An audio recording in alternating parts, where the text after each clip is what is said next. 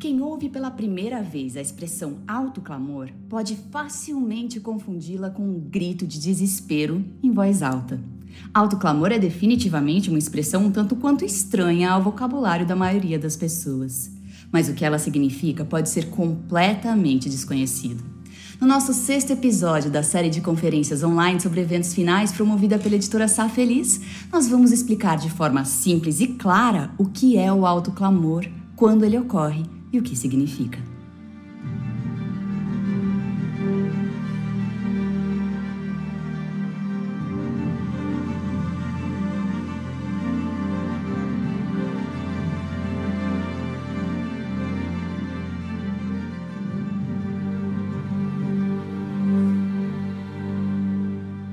Para conversar conosco sobre o assunto do alto clamor, eu tenho o privilégio de receber Ty Gibson. Ele é pastor, evangelista, diretor e orador do ministério Light Bearers.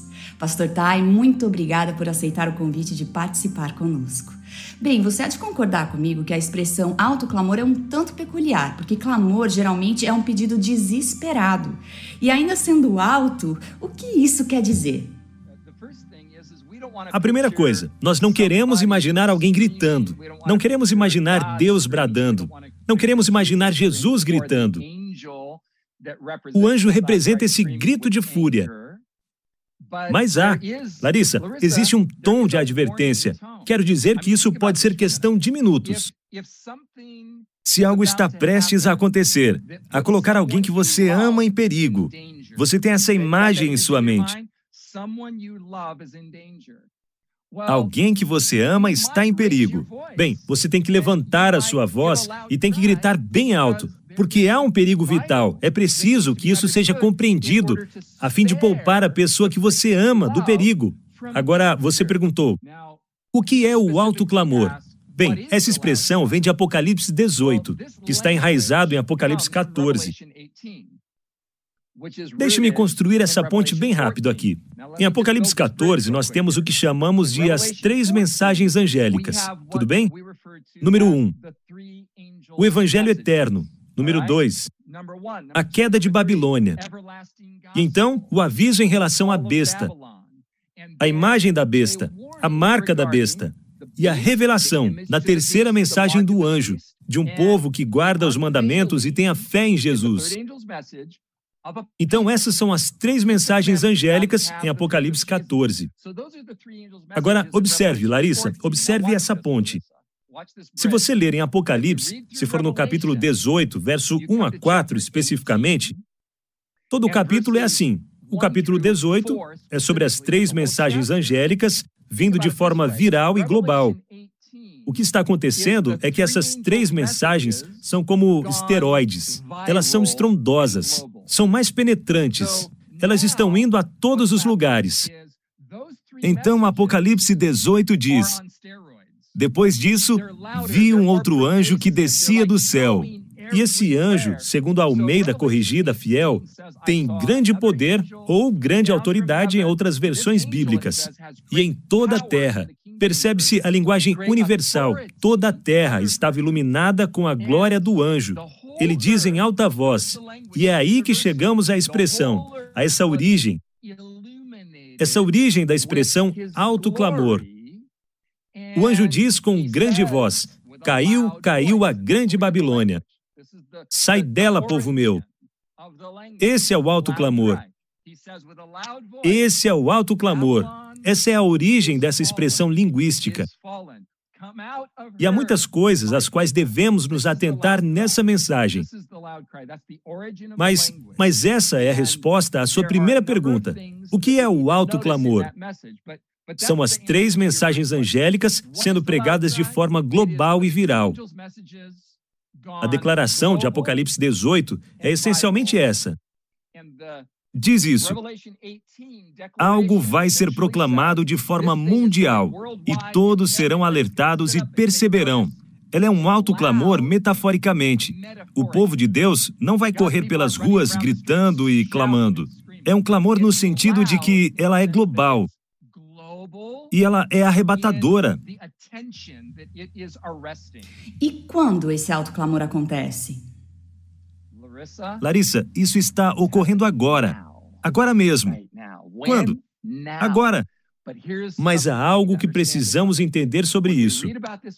Quando lemos essa mensagem no livro de Apocalipse, significa que, e então, Ellen White, a mensageira profética da Igreja Adventista do sétimo dia, Ellen White usa essa expressão linguística fascinante.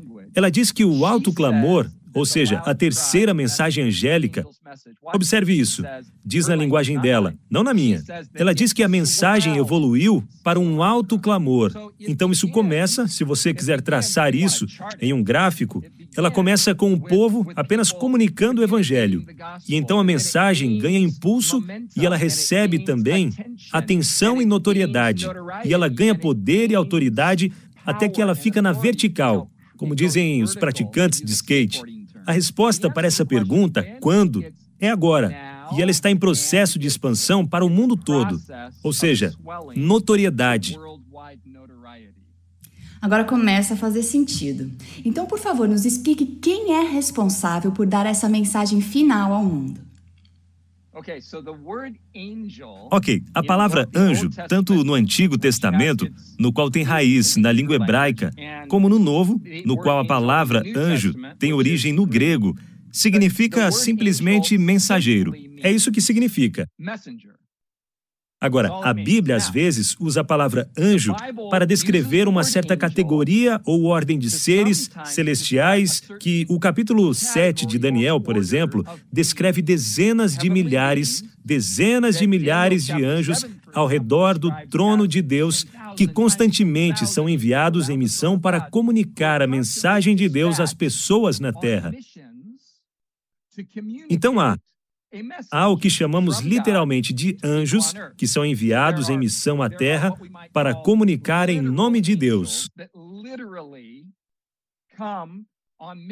Veja, há muitos outros lugares na Bíblia onde a palavra anjo é usada como metáfora, um símbolo para o povo de Deus.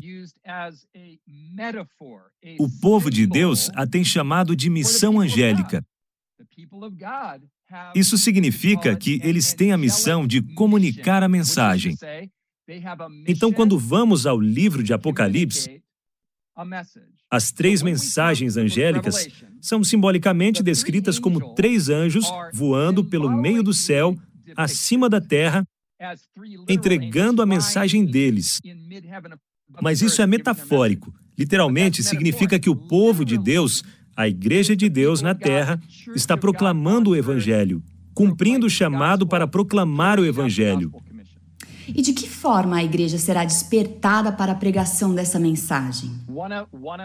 Uma das, uma das formas, Larissa, é mais dolorosa do que outra, muito honestamente. Mas tanto de uma como de outra maneira, a igreja de Deus despertará e haverá um reavivamento da beleza do caráter de Deus da beleza do Evangelho. E nós finalmente despertaremos e seremos motivados a levar a mensagem ao mundo.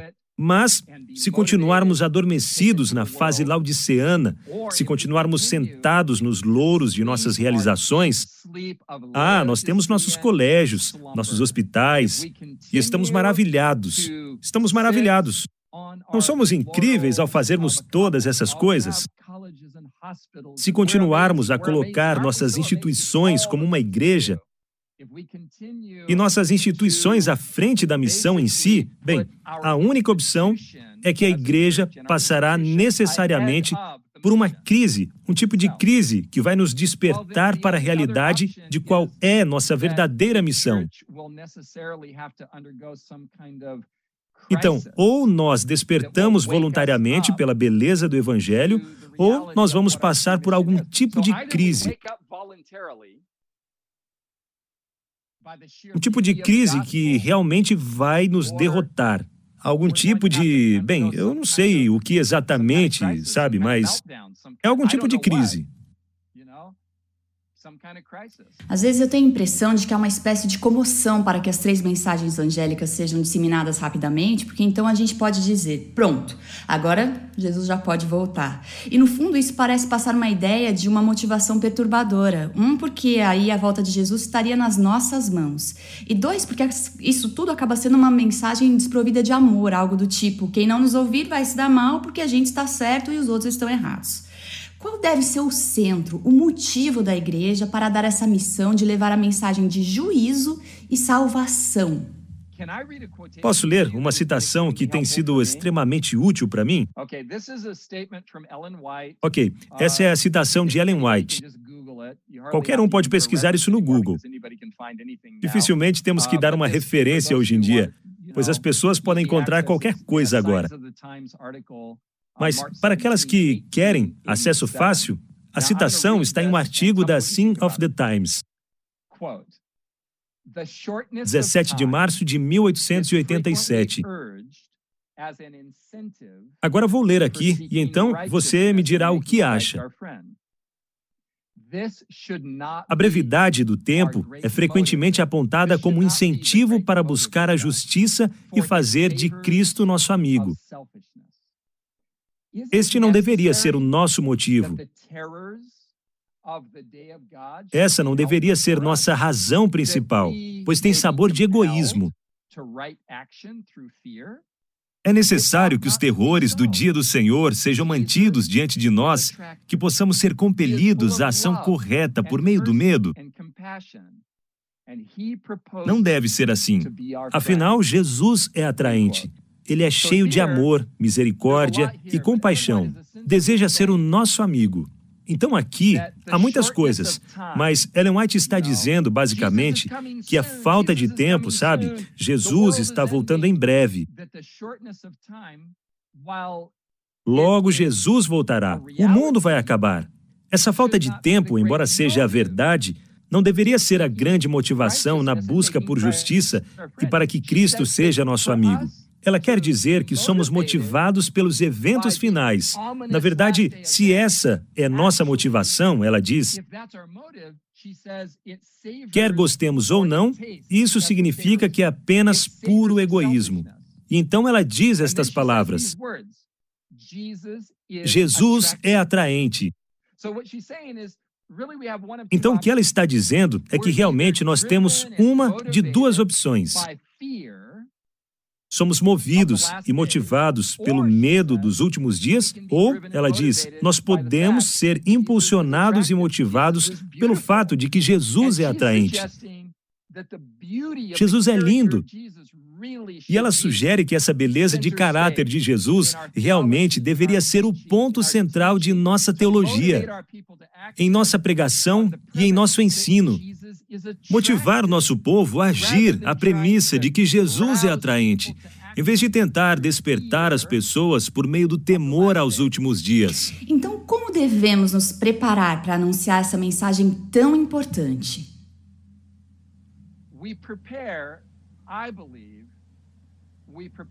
Nós nos preparamos, eu creio, nós nos preparamos de dentro para fora. Ouça, Larissa, nosso povo, você, eu, todos os crentes que nos assistem, a necessidade mais vital que nós, adventistas do sétimo dia, temos é o Evangelho. É ele que nos fará cairmos perdidamente apaixonados por Deus, por quem Deus é em Cristo. Não deveríamos simplesmente agir na suposição de que nós, como povo, já entendemos e temos tudo. E tudo o que precisamos fazer é aumentar a intensidade, ou termos mais antenas, ou talvez apenas mais programas de televisão, ou mais e mais e ainda mais. Não é apenas uma questão de ampliarmos tudo o que já temos ou fizemos. Nós precisamos reexaminar o que temos.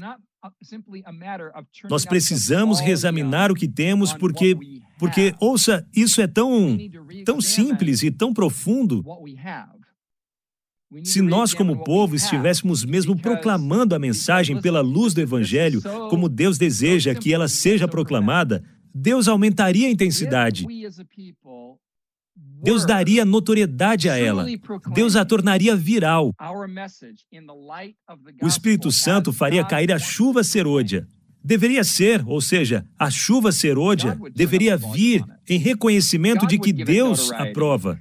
O fato de que nós continuamos sem a chuva serôdia deveria nos levar a uma autoanálise do coração, uma análise de nós mesmos. Deveríamos dizer: Ei, Senhor, ensina-nos, mostra-nos o que de fato não sabemos, abra nossos olhos à própria apatia, abre nossos olhos para nossa condição, nossa condição laodiceana, e abre nossos olhos, Senhor, para nosso institucionalismo. Abre nossos olhos para qualquer coisa que seja, Senhor, que tu achas que esteja bloqueando o fluxo do poder do Espírito Santo na medida da chuva serôdia. Larissa, ouça, se nós, como povo, estivéssemos proclamando o Evangelho de Cristo na luz da mensagem que Deus tem nos dado como um povo, se estivéssemos proclamando o Evangelho de Deus como o incomparável amor de Cristo, Deus aumentaria a intensidade do clamor. Aqui está o que nós estamos fazendo. Nós tentamos aumentar o volume por conta própria sem aprovação de Deus. Então, se Deus aprovasse a forma como estamos fazendo e a mensagem que estamos proclamando, não seria, não é nosso trabalho. Não é nosso trabalho gerar nosso próprio poder. A nossa tarefa é ser fiel à mensagem que Deus tem nos dado.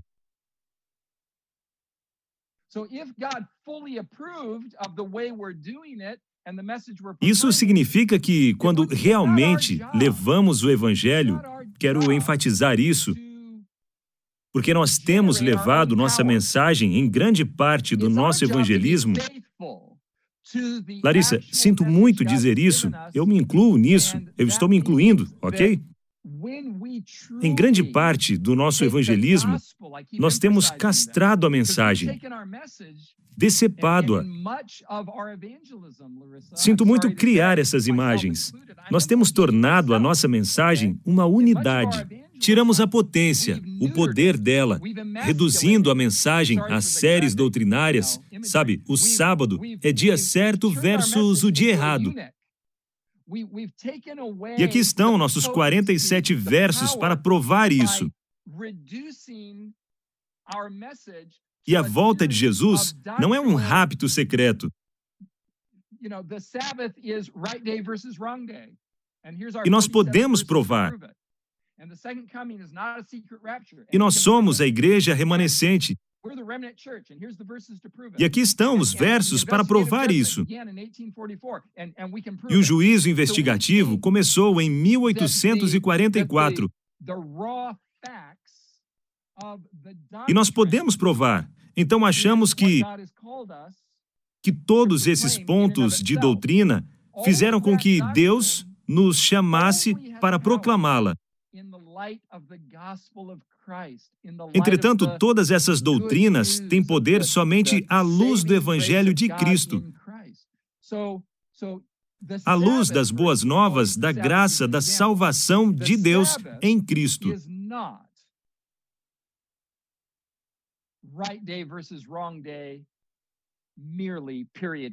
Então, então o sábado, por exemplo, uso o sábado como um modelo, o sábado não está certo versus apenas um dia qualquer, um período. Fim do assunto. Terminemos com uma oração e teremos um batismo por imersão. O sábado é o evangelho na forma de uma doutrina.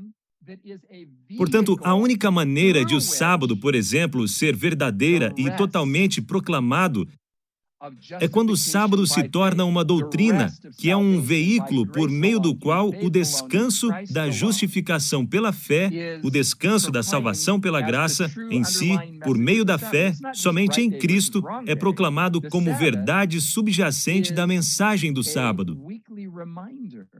Não é apenas o dia certo versus dia errado.